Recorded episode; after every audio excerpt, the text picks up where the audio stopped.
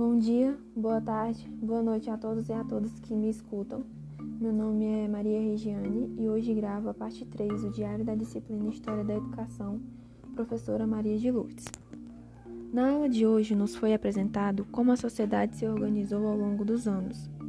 Ao todo, são quatro grandes períodos históricos. O primeiro deles, período primitivo, onde surgem as famílias dos estágios pré-históricos, dividida em três fases: estado selvagem, período de barbárie e civilização. Estado selvagem, onde os homens dependiam da natureza. Período barbárie, onde o ser humano começa a se organizar e evoluir. E civilização, onde eles aprenderam a fazer fundição de minérios, cultura e escrita.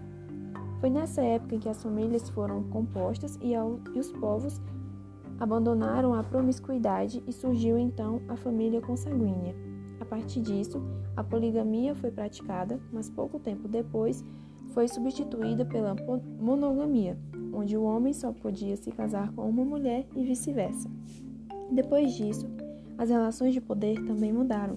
O que antes era considerado maior, como as escolhas da mulher, a partir da monogamia já não era mais pois o homem começava a ter um poder de domínio sobre a mulher.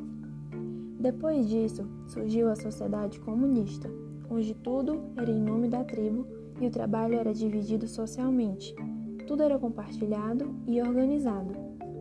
Onde houve então a descoberta do fogo, as sociedades começavam a ser compostas e as propriedades privadas iam surgindo. O antagonismo entre homem e mulher, divisão de classes.